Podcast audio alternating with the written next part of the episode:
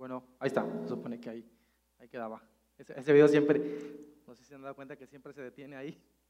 Pero bueno, ya saben de qué estamos hablando.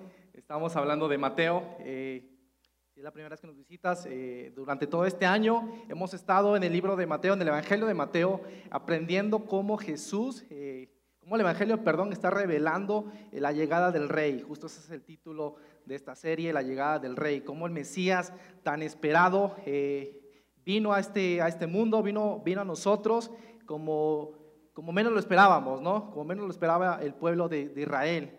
Eh, si este, recuerdas, el domingo pasado estábamos eh, en Mateo 11, eh, Marcelo por ahí nos hablaba sobre cómo la voz de Jesús se escucha de acuerdo al corazón del ser humano, cómo, cómo la, la- voz de Jesús escuchaba con dolor por corazones que estaban muy endurecidos, pero que también era una oportunidad de, ese llamamiento al arrepentimiento, ¿no? A lo largo de todo Mateo nos hemos dado cuenta cómo Jesús durante su ministerio comienza a hacer milagros, comienza a desafiar a la propia ley que estaba ahí, pero no para transgredirla, sino para darle un nuevo enfoque, para darle eh, el verdadero significado de la ley. Y me llama la atención, si recuerdan un poco por ahí, que cuando Jesús eh, hacía algo, las personas respondían.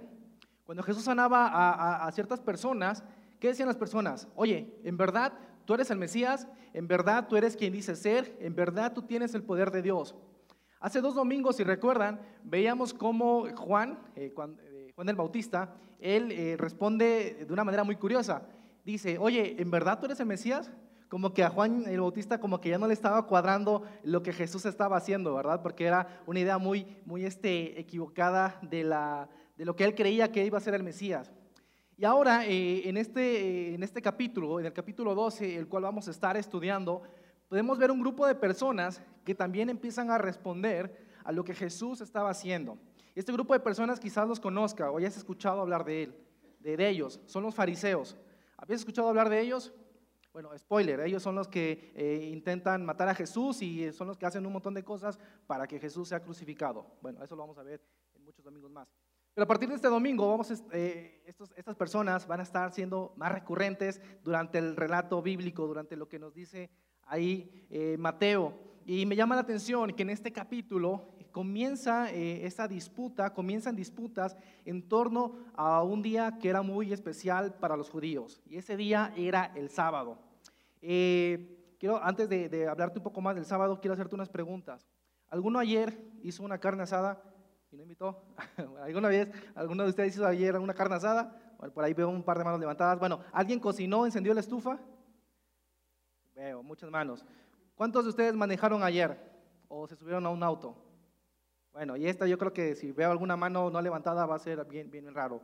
¿Cuántos de ustedes ayer usaron su teléfono celular? Bueno, ¿verdad que ahí? Bueno, eh, quiero decirles que desafortunadamente no cumplimos el sábado. Así que, porque eh, eh, cocinar, manejar, usar el teléfono, cualquier aparato con electricidad está prohibido en sábado. Y bueno, no, no lo cumplimos. ¿Creen que pecamos? Bueno, eh, esto es bien interesante porque debemos recordar para qué fue instituido el día sábado. Y para recordar esto tenemos que remontarnos hasta incluso eh, el día de la creación, cuando, cuando Dios hizo la creación. Los primeros seis días Dios trabajó. ¿Y qué hizo el séptimo día? Descansó. En Génesis 2.3 encontramos lo siguiente. Dios bendijo el séptimo día y lo santificó porque en ese día descansó de toda su obra creadora. Vemos aquí cómo Dios eh, dijo, el séptimo día voy a descansar y ese, ese día no hizo, no hizo nada. Bueno, descansó de, de lo que Dios había hecho anteriormente. Pero vemos cómo para los judíos sí tenía una, un carácter especial porque Dios se los había dado en la ley, eh, en los diez mandamientos. Eh, vemos cómo cuando, eh, cuando Dios da, el, da los diez mandamientos, eh, en Éxodo 20:10 dice lo siguiente, pero el día séptimo, Dios dando el mandamiento al pueblo, dice, será un día de reposo para honrar al Señor tu Dios. No hagas en este día ningún trabajo, ni tu hijo, ni tu hija, ni tu esclavo, ni tu esclava, ni tus animales, ni tampoco los extranjeros que vivan en tus ciudades. Les hago la pregunta, ¿ustedes qué entienden por no trabajar? Quizás uno diga, ¿sabes qué? Para mí no trabajar, pues es no ir a la oficina, no ir a mi lugar de trabajo. Otro quizás diga, ¿sabes qué? Para mí no trabajar es no levantarme ni siquiera de la cama y pasarme ahí todo el día. ¿Ven cómo incluso nosotros tenemos eh, distintas apreciaciones en torno a, esta, a este mandato que, que es no trabajar. Y creo que eso fue el problema que pasó con el pueblo judío. Eh, eh, hablando nuevamente de los fariseos, los fariseos eran aquellos que estaban procurando que la ley se guardara, que la tradición judía no se viera mezclada por filosofías, por este, nuevas corrientes de pensamiento, y ellos eran los que, así bien cuadraditos, los que no permitían eso. Entonces, ellos empezaron a dar, el pueblo empezó a tener una interpretación acerca de este mandamiento, de no trabajar, de guardar el sábado. Y llegó a tal punto que eran más de 500 reglas así súper específicas de lo que tienes que hacer y de lo que no tienes que hacer. Pero sabes, el sábado no fue únicamente, no fue dado para prohibir cosas o para que tú hagas ciertas cosas. El sábado fue dado para que el pueblo pudiera tener un día en específico en el cual pudiera recordar a Dios, pudiera honrar a Dios, pudiera parar de todas las actividades que estaba haciendo y guardarlo y, y exclusivamente estar conectados con Dios. Para eso fue dado el sábado. La ley fue dada también para que el pueblo pudiera conocer quién era ese Dios con el que se estaba, estaba tratando y pudiera dar a conocer a ese Dios que ya conocía el pueblo a los demás pueblos de toda la tierra. Pero a lo largo de la historia vemos cómo el sábado dejó de tener esa preponderancia en el corazón del pueblo. Vemos cómo ellos empezaron a, a añadir reglas y más reglas y más reglas que fue demasiado pesado para cumplirlo y en este contexto se desarrolla esta controversia, esta primera controversia que tiene Jesús, Jesús y sus discípulos en torno al sábado. Sabes, eh, los mandamientos que Dios dio no eran restrictivos, no eran algo que te prohibía y te prohibía hacer o no te prohibía hacer. Para eso tenemos que conocer el corazón de la ley, como te había comentado. Porque eh, en la, ley, en todo lo que Dios nos dio, vemos cómo eh, Dios nos, nos da esa oportunidad de que podamos conocerlo. Para eso fue el propósito de la ley, para que el pueblo pudiera conocer quién era ese Dios con el cual estaba tratando. Y sabes, vamos a empezar a leer estos versículos. Eh, vamos a leer del versículo 1 al versículo 21 eh, y vamos a ver aquí dos controversias que Jesús tuvo eh, contra los fariseos en torno al día sábado. Y quiero que te quedes con la siguiente idea central. El descanso en Jesús es una invitación a una relación profunda y no a una vida religiosa. El descanso en Jesús es una invitación a una relación profunda y no a una vida religiosa. Pero una invitación profunda para qué? En primer lugar, una relación profunda que nos permite contemplar a Dios. Como te comentaba, el sábado fue dado para que pudiésemos, el pueblo pudiera estar eh, tranquilo, descansando, contemplando y recordando a Dios. Y vamos a ver qué nos dice la escritura eh, en torno a lo que pasó en, en, Mateo capítulo 12. Dice lo siguiente, por aquel tiempo pasaba Jesús por los sembrados un día sábado. Sus discípulos tenían hambre, así que comenzaron a arrancar algunas espigas de trigo y a comérselas. Al ver esto, los fariseos dijeron, mira, tus discípulos están haciendo lo que está prohibido en día sábado. Vamos a detener un poco por ahí. No sé de dónde salieron los, los fariseos, me imagino que estaban como atrás de un arbusto, ¿no? Y estaban ahí esperando a que alguien hiciera algo malo. Y, pero bueno, eso pasa aquí. Los discípulos, los fariseos, perdón, eh, no sé dónde estaban, pero salieron. Y los discípulos tenían hambre. Lo más natural, si tienes hambre y vas pasando por eh, un árbol que tiene alguna fruta o algo de comer, vas, lo tomas y lo comes. Pero ellos, la denuncia de ellos es que los discípulos estaban haciendo lo que está prohibido hacer en día sábado. Y no sé si te das cuenta, esa afirmación es como, no es como que muy clara, porque no dijeron si estaba mal comer, estaba mal cosechar, estaba mal caminar, no dijeron eso. Y sabes, eh, es curioso, porque en el Antiguo Testamento, el Antiguo Testamento era lo que este, los fariseos estudiaban y lo cual se jactaban de saber mucho. Eh, y es curioso que en Deuteronomio 23-25 dice algo muy interesante que es en contra de lo que los fariseos estaban diciendo. Este versículo dice, si entras al trigal de tu prójimo, podrás arrancar espigas de las manos, pero no cortar el trigo con la hoz. ¿Está permitido lo que, lo que hicieron los discípulos? ¿Estaba mal? No. Y Jesús, cuando Jesús le responde, él no les responde, eh, no los acusa, no les, este, no les em, no empieza ahí como una, una pelea. Él les responde desde el Antiguo Testamento. Vamos a seguir leyendo lo que nos dice eh, en el versículo. Uh, ok, Jesús le responde desde, desde el Antiguo Testamento. En, Mateo 12, eh, perdón, del 3 al 4, dice, dice lo siguiente, Jesús, Jesús responde, ¿no han leído lo que hizo David en aquella ocasión en que él y sus compañeros tuvieron hambre? Entró a la casa de Dios, él y sus compañeros comieron los panes consagrados a Dios, lo que no se les permitía a ellos, sino solo a los sacerdotes. Y sigue diciendo, ¿o no han leído en la ley que los sacerdotes en el templo profanan el sábado sin incurrir en culpa? Lo que Jesús está diciendo, ¿sabes qué? Tú estás diciendo que está, eh, es ilícito lo que los discípulos están haciendo. Pero vemos al rey David, cuando estaba huyendo de Saúl, que él come de los panes con los cuales solo estaba permitido comer eh, para los, sacerdotes. Y también dice que los sacerdotes podían comer esos panes en sábado sin ninguna culpa. ¿Sabes? Esto, esto, en esto podemos revelarnos, eh, puede revelarnos, perdón, de cómo el corazón del pueblo estaba tan desviado eh, de lo que realmente significaba, significaba guardar el sábado. Estaba tan desviado, eh, eh, el, propósito del sábado, el día de descanso, era, no era solo no trabajar, sino más bien tener ese tiempo para poder contemplar a Dios.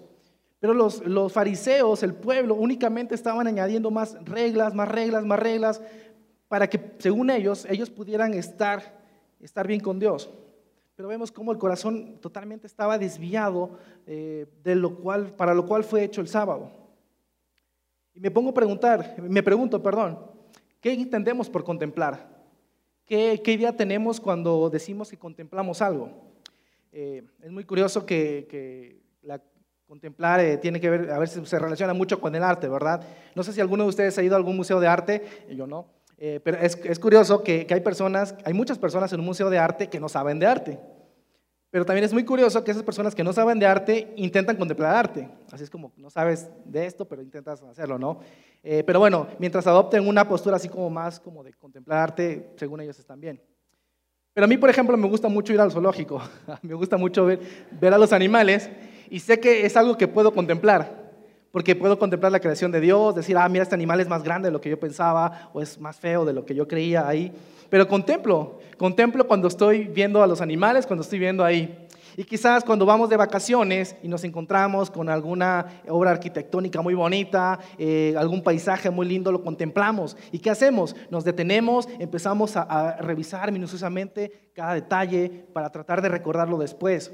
Hay muchos que les, que encanta contemplar un cielo estrellado, ¿verdad? Es muy lindo poder ver en el firmamento tantas estrellas, la luna, todo por ahí. Pero en eso consiste la contemplación. En cómo nosotros nos detenemos, observamos eh, por lo regular en un ambiente muy tranquilo, de mucha, paz, y vemos cada mínimo detalle. Y sabes, eso fue, ese fue el propósito para el cual también podemos, eh, podemos hacerlo en sábado. Podemos contemplar a Dios en el día sábado. Y eso es algo que el pueblo podía hacer y tenía muchísimo que, recordar, muchísimo que contemplar. El pueblo podía recordar dónde había estado antes, de dónde Dios los había sacado, cómo durante toda eh, su travesía por el desierto Dios había estado con ellos, cómo, eh, cómo Dios les dio la tierra que les había prometido. El sábado tenía que ver con la honra que le debían dar de Dios, el lugar que debería ocupar Dios en la vida del pueblo. Era una invitación para que la relación entre Dios y el pueblo se hiciera más profunda, al conocerle más a Él, al contemplarle más a Él. El pueblo necesitaba constantemente de este ritmo para que pudiera constantemente que su corazón alinearse con el corazón de Dios. Pero como les decía, el sábado dejó de ser ese día para contemplar a Dios, para profundizar en esa relación se convirtió en el día en el que más de 400 reglas, eh, cada persona tenía que recordar más de 400 reglas de lo que podía hacer y de lo que no podía hacer. Y me pongo a pensar, con tantas reglas, ¿creen que se, realmente se recordaban quién era Dios? ¿Contemplaban quién era Dios? Yo creo que el ritual había tomado el lugar de la relación. Ellos estaban tan tranquilos, tan a gusto, tan cargados con su ritual, que se estaban olvidando de la relación profunda que, tenían, que, podían tener con Dios a través del día sábado. Y volviendo a la historia, después de que Jesús contesta, contesta esto, él dice, pues yo les digo que aquí está algo más grande que el templo. Si ustedes supieran qué significa lo que pido de ustedes es misericordia y no sacrificios, no condenarían a los que no son culpables. Sepan que el Hijo del Hombre es Señor del sábado. Jesús estaba proclamando a sí mismo como Señor del sábado, como algo más grande que un montón de reglas que, el pueblo, que, los fariseos tenían eh, en torno al día sábado. Y Jesús, y Jesús cita Oseas 6:6 que dice, lo que pido de ustedes es misericordia y no sacrificios, conocimiento de Dios en lugar, en lugar de holocaustos. Lo que el profeta le está diciendo al pueblo es lo siguiente, ¿sabes qué? Los sacrificios que tú estás haciendo están muy bien, pero tu corazón, los sacrificios están aquí, pero tu corazón está de este lado. La visión de Dios apunta hacia allá y tu visión apunta hacia allá. Enaltecerte a ti mismo por lo que tú estás haciendo o lo que no estás haciendo. Y eso es totalmente contrario a, lo que es contemplar a Dios. Porque cuando contemplamos a Dios, nuestro corazón se alinea con el corazón de Dios. Y vemos que el corazón del pueblo estaba tan desviado. Les preguntaba, ¿cuántos de ustedes guardaron el sábado? Nadie, ¿verdad? No nos conviene, no sería, no sería muy bueno. Porque ahora de este lado de la cruz, nosotros no tenemos o no debemos por qué guardar el sábado. Pero se me hace interesante cuántas veces nosotros ponemos a nuestra vida más cargas de las que Jesús ya nos, ya nos quitó. Como humanos tenemos esa inclinación natural de alejarnos del corazón del Evangelio y movernos hacia una actitud religiosa. Marcelo lo decía recientemente, ¿cuántas veces no vemos a la, Santa Cena como una actitud religiosa? Como una actitud de que tengo que hacerlo porque me siento culpable de mi pecado, porque si, si, no, si no los confeso eh, va a venir un rayo y me va a matar, casi casi. O si no hago esto me, va a ir mal en la semana. ¿Cuántas de las acciones que hacemos nosotros tienen que ver con Dios? Los vemos con esa actitud religiosa. Venir, por ejemplo, un día a domingo. He escuchado muchas personas que dicen, no, es que la verdad esta semana me fue súper mal, pero ya sé por qué. ¿Por qué?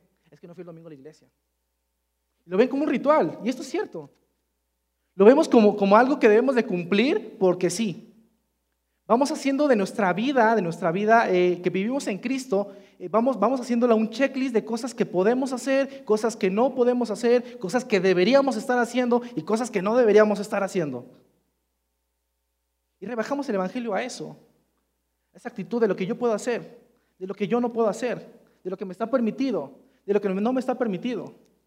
Y es muy triste que escuchar a muchas personas cuando, cuando están compartiendo su testimonio, en vez de enfocarse en lo que Dios ya hizo, se están enfocando en lo que dejaron de hacer. No sé si han escuchado algo así. Ah, es que yo antes era eh, la peor persona del mundo. Yo, yo era un drogadicto, yo era un alcohólico, yo era esto, yo era esto, yo era esto. Ah, pero ahora soy esto, esto, esto, esto, esto. Me quedo la hora de Cristo. En Cristo tenemos el descanso de no tener que cargar más el pesado yugo de la religiosidad. En Cristo podemos encontrar ese descanso para que nuestra relación con Dios sea más profunda aún. Y no mediante una religiosidad vacía, sino una relación viva con el Dios vivo. El Evangelio que vivimos y anunciamos no se trata de una actividad religiosa. Es la invitación de Jesús. La invitación de Jesús es no a llevar una vida religiosa de la cual glorificarnos. No se trata de lo que hacemos o lo que deberíamos hacer o lo que no hacemos. Me pongo a pensar que también podemos contemplar, podemos tener una actitud de descanso para contemplar lo que Jesucristo ya hizo. ¿Por qué de eso se trata? No se trata de contemplar lo que yo estoy haciendo, lo que no estoy haciendo, sino de contemplar lo que Jesús ya hizo. Eso es el Evangelio. Lo que Jesús, la obra que Jesús ya hizo. Y podemos contemplar la obra que hizo en nosotros. Reconocer que Él murió, reconocer que Él resucitó, reconocer que nuestro pecado ya ha sido pagado por la sangre de Él. Reconocer que es nuestro único camino al Padre. Podemos también contemplar las promesas que tenemos en Cristo. Tenemos esa increíble oportunidad de, de, llegar con todo nuestro cansancio y decir, ¿sabes qué? Cristo, aquí yo no puedo, aquí eres tú. Porque Él es el Señor del sábado, es el Señor de ese descanso eterno, de ese descanso que nos trae verdaderamente la oportunidad de una relación más profunda con el Padre. La actitud del sábado también es una actitud que debió haber tenido el pueblo de, parar y decirle a Dios, sabes que Dios, es, en este día tú no, yo no soy el centro de mi vida. Mi trabajo, mis angustias, mis aflicciones ya no son el centro de, de mi vida, sino en este día eres tú. Y esa actitud también podemos mostrar con Cristo. Decirle, Cristo, Jesús, ya no soy el centro más de mi vida. Ahora el centro eres tú. Toma el control de todas mis situaciones, toma el control de todas mis decisiones que mi corazón pueda estar verdaderamente y de nuevo alineado con el corazón de Dios. En Jesús podemos ver que esa relación profunda que, con el Padre que se tenía en Edén puede ser restaurada por la obra que ya hizo. Y eso es contemplar. me hago la pregunta, ¿cuántas veces en la semana nos paramos para contemplar la obra de Cristo, para contemplar las promesas que tenemos en Cristo? No sé si tú lo haces eh, con un ritmo constante, de que paras y dices, wow, todo lo que ha hecho Cristo, todo lo que tengo en Cristo. Hay una frase que hemos dicho anteriormente eh, que es eh, ir, a, ir con Dios sin agenda, ¿no? Y eso, ir a Dios con, sin agenda, es algo que podemos hacerlo por el sacrificio de Cristo. Porque ya no necesitamos rituales, ya no necesitamos vernos de cierta manera, ya no necesitamos ningún animal para poder acercarnos confiadamente al Padre. Y en Cristo podemos hacerlo. Podemos constantemente estar volviéndonos a Dios, constantemente ir a Dios. Pero parece que nos gusta o, parece que nuestro corazón se inclina más a una vida religiosa, a una vida llena de cargas. Me pongo a pensar que a veces eh, pareciera que nos, vemos en nuestra vida como si estuviéramos escalando una montaña y constantemente pues, empezamos a recoger piedras, un montón de piedras. ¿Por qué? Por nuestro propio gusto. Y llegamos a la cima y decimos, wow, por fin lo hice. Por fin pude llegar a la cima con un montón de, pesos. Eh, hice un esfuerzo increíble por llegar a este lugar.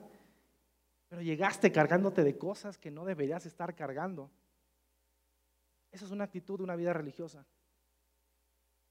Cuando las cosas buenas que creemos que hacemos empiezan a tener otro sentido. Cuando las cosas, cuando nuestro corazón deja de alinearse con el corazón de Dios. Y esa es la invitación que Jesús, a tener una vida de una relación profunda, un descanso que nos dé una relación profunda y a dejar una vida religiosa totalmente cargada. ¿Cómo sería nuestra vida si constantemente tuviéramos un ritmo en el cual nos paramos, descansamos, contemplamos a Dios, lo que, lo que, Él ya ha hecho o lo que Él nos ha prometido? Y no digo que, ¿sabes qué? el día sábado ya no, no, este, no salgas, quédate en casa, o el día domingo, que incluso es, es lo que nosotros hacemos. El día domingo este, ve a la iglesia y de ahí a tu casa y te vas a eh, pasar 10 horas orando. Bueno, hay problemas técnicos. ¿Cómo sería distinta nuestra vida si constantemente pudiéramos tener ese ritmo?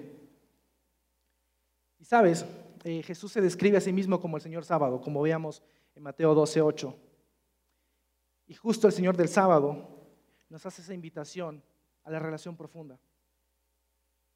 Y acá mi pregunta es, ¿qué te detiene o qué nos detiene para contemplar a Dios? Para contemplar todo lo que hemos tenido, lo que tenemos en Él, todo lo que hemos alcanzado por su obra. Como te decía, el descanso en Jesús es una invitación a una relación profunda para que podamos contemplar a Dios, pero también una relación profunda para cumplir la misión de Dios. Vamos a pasar ahora a la siguiente controversia que tuvo Jesús en contra de los fariseos. Y esta controversia eh, ya no se da en los campos de trigo, sino que ahora también se da en un lugar eh, muy característico del pueblo judío, eh, lo que eran las sinagogas. Las sinagogas eran, era el lugar en donde el pueblo podía ir a aprender de la ley. Y los maestros de la ley pues, y los fariseos eran los que enseñaban esa interpretación que la ley tenía, que ellos habían tenido de la ley. Vamos a leer el versículo 9 eh, para ver qué, qué, pasa ahora. Dice, pasando de allí, eh, entró en la sinagoga, donde había un hombre que tenía una mano paralizada. Como buscaban un motivo para acusar a Jesús, le preguntaron, ¿está permitido sanar en sábado?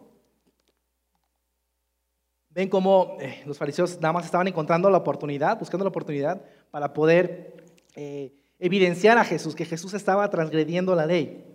Esta, esta, controversia también pasó en un día sábado, como les decía, en una sinagoga. Era muy común ver a Jesús en las sinagogas, porque incluso en las sinagogas es donde empieza su, ministerio, donde empieza a predicar.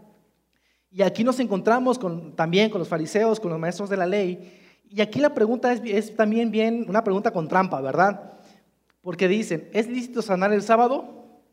En la sinagoga había una persona que estaba enferma, con, con un brazo paralizado ahí, y los fariseos ven que Jesús estaba ahí, sabían que él podía sanar a la persona y le hacen esta pregunta. Y sabes, eh, igual como contexto, en la tradición judía estaba permitido sanar en día sábado siempre y cuando eh, el asunto era debido a muerte, ¿no? Si una persona estaba ya a punto de, morir, estaba permitido que, las personas pudieran auxiliarlo, ¿no? Pero nos, damos cuenta que esta persona no estaba en una situación de vida o muerte. Por eso les digo, ahí estaba la pregunta con trampa que estaban, ah, que estaban haciendo los fariseos. Y Jesús, la respuesta de Jesús fue la siguiente, la leemos en el versículo 11, dice, si alguno de ustedes tiene una oveja y un sábado se le cae en un hoyo, ¿no la agarra y la saca? ¿Cuánto vale más un hombre que una oveja?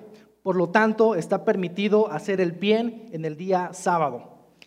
Jesús respondió la pregunta a los fariseos. Textualmente no, sino que él va aún más profundo, da la correcta interpretación de lo que sí estaba permitido y lo que no estaba permitido hacer en día sábado. Y, esta, y esta pregunta fue, ¿está permitido, es correcto hacer el bien en el día sábado?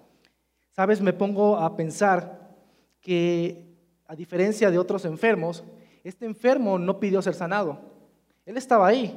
Jesús llegó y los discípulos dijeron, oye, ¿es lícito sanarlo a él en día sábado? Me pongo a pensar en la actitud de este, de este hombre enfermo. Yo creo que él ya estaba desahuciado, así como, bueno, no, este, ya no me voy a curar. O quizás él tenía la esperanza de ser curado, pero jamás se le pasó por su mente que iba a ser curado en día sábado. Y vemos cómo Jesús no fue indiferente a esta persona. Y no es que lo haya usado así como un, como un experimento para ver qué se, podía hacer y no. Sino que esta persona tenía la necesidad y que y Jesús suplió la necesidad que tenía esta persona. El punto que yo te, te, te dije recién fue que una relación profunda para que podamos cumplir la misión de Dios. Y la misión de Dios tiene que ver justamente con eso. ¿Cuál es la misión de Dios? Una misión que Dios le dio a Adán y a Eva, que iba, que tenían que extender su reino. Una misión que le dio al pueblo de Israel, que también tenía que extender su nombre por todas las naciones. Pero la sorpresa fue que ni Adán y Eva, ni el pueblo de Israel pudieron cumplir esa misión. Y esa misión tiene que ver cómo Dios está extendiendo gracia y misericordia a todas las personas.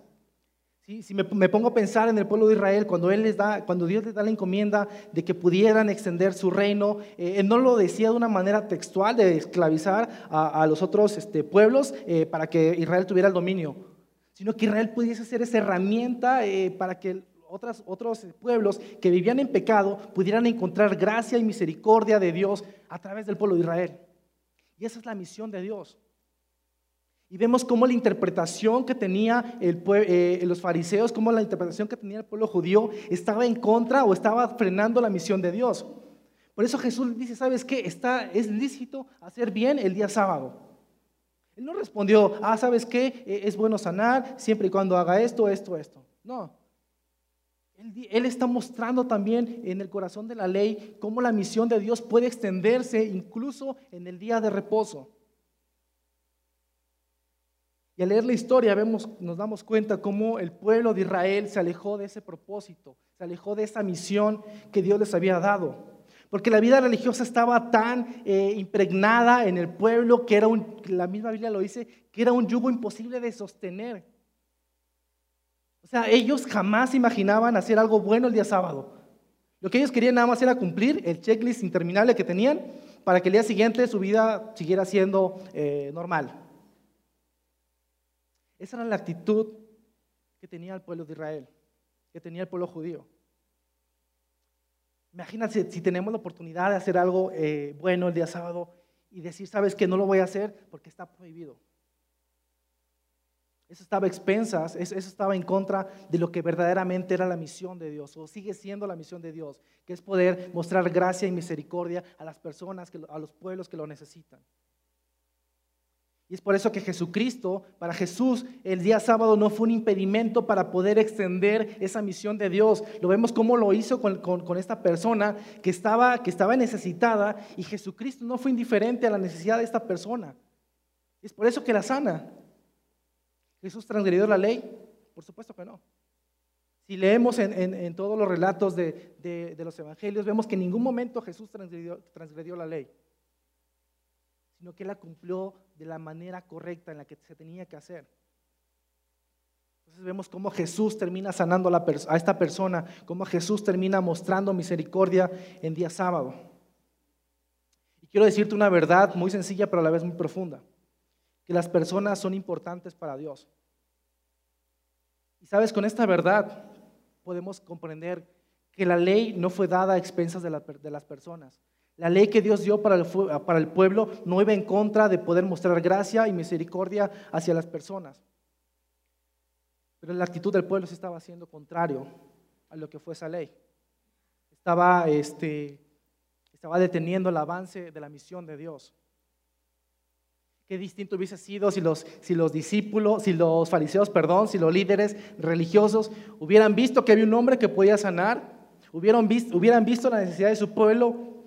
Estoy seguro que si ellos hubieran tenido el corazón correcto, no les hubiera importado que hubiese sido sábado, domingo o cualquier otro día. Ellos hubieran dicho, oye, tú que puedes sanar, sana a esta persona, no importa si es sábado. Pero el relato nos dice todo lo contrario. Como ellos incluso quisieron poner en prueba lo que Jesús podía o no podía hacer. Pero el Señor del sábado, el Señor del sábado mostró la misericordia en sábado, porque era permitido. Sabes, es por eso que nosotros necesitamos tener una relación profunda con Dios. Porque teniendo una relación profunda con Dios, podemos entender cuál es la misión que Él tiene para nosotros. Podemos alinear, como les decía anteriormente, nuestros corazones con el corazón de Dios. No creo que podamos cumplir la misión de Dios si no la conocemos. Es, sería imposible. Y es por eso que en Cristo podemos encontrar ese descanso para poder cumplir la misión de Dios. Pero para primero conocerle a Dios, conocer quién es Él, cuál es su misión, qué es lo que quiere para nosotros. Y como consecuencia vamos a poder cumplir esa misión. Y tristemente a veces creemos que la misión de Dios tiene que ver con ser los mejores cristianos. Creemos que la misión de Dios tiene que, que tiene que ver con venir a la iglesia, con cantar, con, ofrendar, con evangelizar, con hacer este, eh, misiones, con un montón de cosas. Y no digo que esas cosas sean malas. Pero si nuestro corazón está desalineado con el corazón de Dios, ¿sabes en qué se va a convertir estas cosas tan hermosas que tenemos? Se va a convertir en una vida vacía de religiosidad. Y esa misión que estamos intentando hacer va a ser una, misión quizás para extender mi reino, para extender el reino de, una iglesia, para extender el reino de ciertas personas, pero no para extender el reino de Dios. Me llama la atención que hay una frase que, que he visto mucho, que las personas buscan el propósito para su vida. Y hay muchas personas buscando el propósito para su vida y hacen esto y hacen aquello y, bueno, un montón de cosas. Pero también en un contexto cristiano, cambiamos esa frase y le ponemos, ¿cuál es el propósito de Dios para mi vida? Y es muy frustrante cuando las personas, para las personas, cuando se les dice, ah, que el propósito que Dios tiene para tu vida es que te conviertas en esto, que hagas aquello, que dejes de hacer esto, que, que, que invites a esto, un montón de cosas, cargas y más cargas y más cargas. Sería muy distinto si comprendiéramos que el propósito de Dios para nuestras vidas es que somos hijos somos hijos de Dios, que hemos sido adoptados a pesar de nuestro pecado por la obra de Cristo. Y una vez estando en Dios, entendiendo esa posición que tenemos de hijos, podemos cumplir la misión que es extender el reino de Dios. ¿Qué distinto sería eso? Creo que el enfoque cambiaría muchísimo. También he escuchado la frase que dice, ¿sabes qué? Dios te creó con un propósito. Desafortunadamente, y muchas veces esa frase termina con que tienes que hacer o ser algo. Es que Dios te creó con el propósito de que hagas esto. Es que Dios te creó con el propósito de que seas esto. Y qué peligroso es eso, iglesia. Porque nos hace desviarnos de la relación profunda que podemos tener con Dios por medio de Cristo. Nos olvidamos de eso y nos enfocamos en lo que hacemos, en lo que hacemos, en lo que no hacemos. A una vida religiosa, a una vida vacía. Pónganse a pensar qué increíble oportunidad le dio Dios al pueblo de Israel, qué privilegio les dio de que pudieran conocerlo y una vez conociéndolo pudieran extender ese reino, que Dios iba a estar de su lado. Y qué fácil fue que el corazón de Dios, del pueblo, se desviara. ¿Y cuántas veces nos pasa lo mismo a nosotros?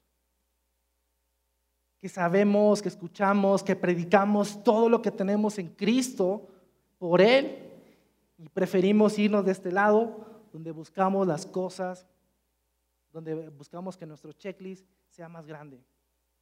Qué sutil es esa manera en que se desvían nuestros corazones. No podemos permitir que nuestra religiosidad ocupe la relación que tenemos con el Padre. que esa relación nos hace cumplir la misión de Dios. Quiero hacerte una pregunta muy, muy honesta. No sé si tú cuando haces las cosas para Dios te has sentido cansado. Si te has sentido cansado eh, haciendo cosas buenas para Dios, creo que es normal. Porque hacemos, lo que hacemos para Dios lo hacemos con nuestro cuerpo y nuestro cuerpo se cansa.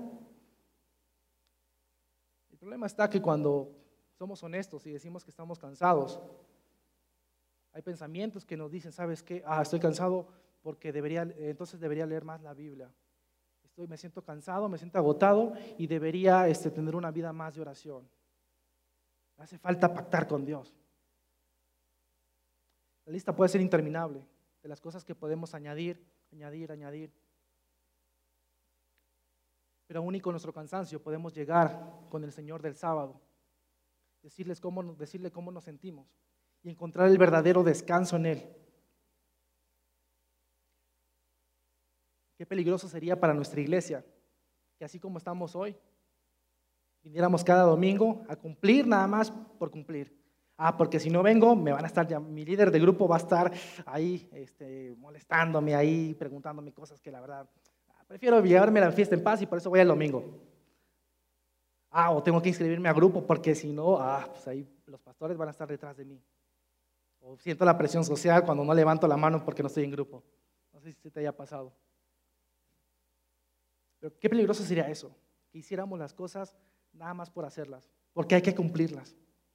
Y que verdaderamente nuestro corazón se desviara a eso y que dejáramos la relación que tenemos con el Padre por cumplir ciertas cosas. Y ojo, no estoy diciendo que esas cosas sean malas. El problema es el enfoque que les damos. La ley no era mala, el problema era el enfoque que los fariseos, que los maestros de la ley le estaban dando a, lo que Dios les había dicho. Tiene que ver más con el corazón que con nuestras acciones. Cuando hablamos de la misión de Dios, de cumplir la misión de Dios, yo creo que todos podemos hacerlo. A los padres, a los que tienen hijos. ¿Saben cuál es el primer lugar en donde deberían cumplir la misión de Dios? Con su familia, con sus hijos que estamos casados, aunque nos parezca muy difícil de aceptar, nosotros y nuestros cónyuges necesitamos más de Dios de lo que necesitamos, de lo que queremos, perdón. Todos aquellos que tenemos algún trabajo, qué distinto se vería nuestra área si nosotros empezáramos a cumplir la misión de Dios ahí donde estamos. A todos los jóvenes que estudian, no tienen idea de lo necesitados que están las personas en su escuela, en sus salones de clases, de ver algo distinto. Todos tenemos la oportunidad de cumplir la misión de Dios en donde nos encontramos, pero la verdad va a ser bien complicado cumplir la misión de Dios si no la conocemos. Y lejos de, de poder estar en una relación profunda con Dios para poder cumplir su misión, nos enfocamos a añadir más cosas, más cargas a lo que ya tenemos, a lo que ni siquiera podemos eh, aguantar. El domingo anterior veíamos en Mateo 11, el versículo 28 y 29, decía Jesús, vengan a mí todos los que están cansados y agobiados, yo les daré descanso. Carguen con mi yugo y aprendan de mí, pues yo soy apacible de corazón, apacible y humilde de corazón, y encontrarán descanso para sus almas. Porque el descanso de Jesús es una invitación a una relación profunda, no una vida religiosa, una invitación a la que esa relación profunda pueda ayudarnos a cumplir la misión de Dios. Y el cansancio es normal. Tenemos cuerpos que algún día se van a acabar, pero podemos llegar a los pies del Señor del sábado, encontrar y dejarle nuestro yugo y poder descansar. ¿Sabes? Eh, el texto continúa en Mateo y a partir del versículo 18, él, eh, sí, del versículo 18, eh, Mateo cita una referencia al profeta Isaías. Dice lo siguiente, este es mi siervo a quien he escogido, mi amado en quien me deleito. Sobre él pondré mi espíritu y proclamará justicia a las naciones. No disputará ni gritará, nadie oirá su voz en las calles. No acabará de romper la caña quebrada, ni apagará la mecha que apenas arde, hasta que haga triunfar la justicia. Y en su nombre pondrán las naciones su esperanza. El versículo 20 me encanta porque era la manera en que Jesús estaba haciendo las cosas. El versículo 20 dice, no acabará de romper la caña quebrada, ni apagará la mecha que apenas arde. Aquí se está refiriendo a esas personas que no podían cargar más con el peso eh, de la carga de la ley, lo que eh, el pueblo les exigía que debían de cumplir. Y el ministerio de Jesús no se trató de que tienes que añadir más cargas a lo que tú estás haciendo o a lo que tú deberías hacer, sino que en el ministerio de Jesús Él decía, ¿sabes qué? Vengan, sé que están cansados, sé que están agobiados, vengan a mí porque aquí pueden encontrar el verdadero descanso. Vemos como, como el Señor del sábado, vemos como aquel que es mayor que el templo, vemos como aquel que es el sumo sacerdote, nos está invitando a dejar una vida religiosa. Nos está invitando a que podamos centrarnos en una relación más profunda con el Padre, a que nuestro corazón pueda volver a estar alineado con el corazón de Dios. Y que cuando podamos estar encontrando ese descanso, podamos contemplar a Dios y podamos cumplir su misión. El sábado era una de las muchas festividades que, tenía el pueblo. Eh, bueno, el sábado era cada siete días, pero también el pueblo tenía otra festividad que cada siete años el pueblo perdonaba a sus esclavos, perdonaba las deudas y dejaba descansar la tierra. Ese era otro ritmo que tenían ellos. Primero era el sábado, que era cada siete días, y después un año un año cada siete años tenía otra festividad. Pero había una que se llamaba el año del gran jubileo, o del jubileo, perdón, que cada siete ciclos de siete años era un año especial para ellos, porque en, esta, en este año las deudas eran pagadas, todo era restaurado de nuevo, había la esperanza de perdón, de un nuevo inicio. El pueblo tenía, y el pueblo tenía la esperanza de un gran jubileo. Cuando estaban cautivos en Babilonia, esa era la esperanza que tenía el pueblo, que va a llegar un año en donde va a ser el mayor jubileo de todos, el mayor jubileo del cual se puede esperar. Vemos como Lucas, en el Evangelio de Lucas, eh, ahí nos narra que cuando Jesús inicia su ministerio, él está citando también a este profeta, al profeta Isaías. Dice lo siguiente, el Espíritu del Señor está sobre mí, por cuanto me ha ungido para anunciar buenas, buenas noticias a los pobres. Me ha enviado a proclamar libertad a los cautivos y dar vista a los ciegos, a poner en libertad a los oprimidos, a pregonar el año del favor del Señor. Acá estaba refiriéndose a ese año del gran jubileo. Y vemos cómo en Cristo ese gran jubileo, ese año que había sido esperado por todo el pueblo, se estaba cumpliendo. Y de nuestro lado también podemos tener la esperanza de que ese año de gran jubileo ya se está cumpliendo en Cristo, ya se cumplió en Él. Porque en Él tenemos salvación, porque en Él tenemos pecados perdonados, porque en Él tenemos un nuevo inicio. Él es nuestro gran jubileo, del cual, se profetizó mucho. Ahora lo tenemos en, Cristo. ¿Y qué esperanza tenemos nosotros? ¿Qué esperanza tan increíble, tan hermosa? De que a pesar de nuestros dolores, que a pesar de nuestras tristezas, a pesar de esos días en los que dices, sabes que ya no puedo más, tenemos la esperanza de que estamos en ese año en el cual podemos descansar. Descansar en la obra de Cristo, contemplar lo que Él ya está haciendo, contemplar cómo la misión de Dios sigue extendiéndose por todo el mundo. Con esto dicho, esto te va a llevar a tener una relación más profunda con Dios, una relación que te, que te lleve a conocerle más, a cumplir su misión, o vamos a seguir viviendo una vida religiosa, una vida vacía, una vida cansada, una vida desahuciada. ¿Cómo vamos a hacer las cosas? Si tenemos de este lado todo lo que Jesús ha hecho por nosotros y de este lado, de este lado lo que estamos haciendo para agradarle a Él. Te invito a que podamos tener esa semana una actitud en el que te detengas a contemplar de Dios, a contemplar a Dios, agradecer por todo lo que tienes en Él, agradecer de dónde te ha sacado y también teniendo la esperanza de que podemos recibir aún muchísimas más promesas de Él. Así que les vamos a orar.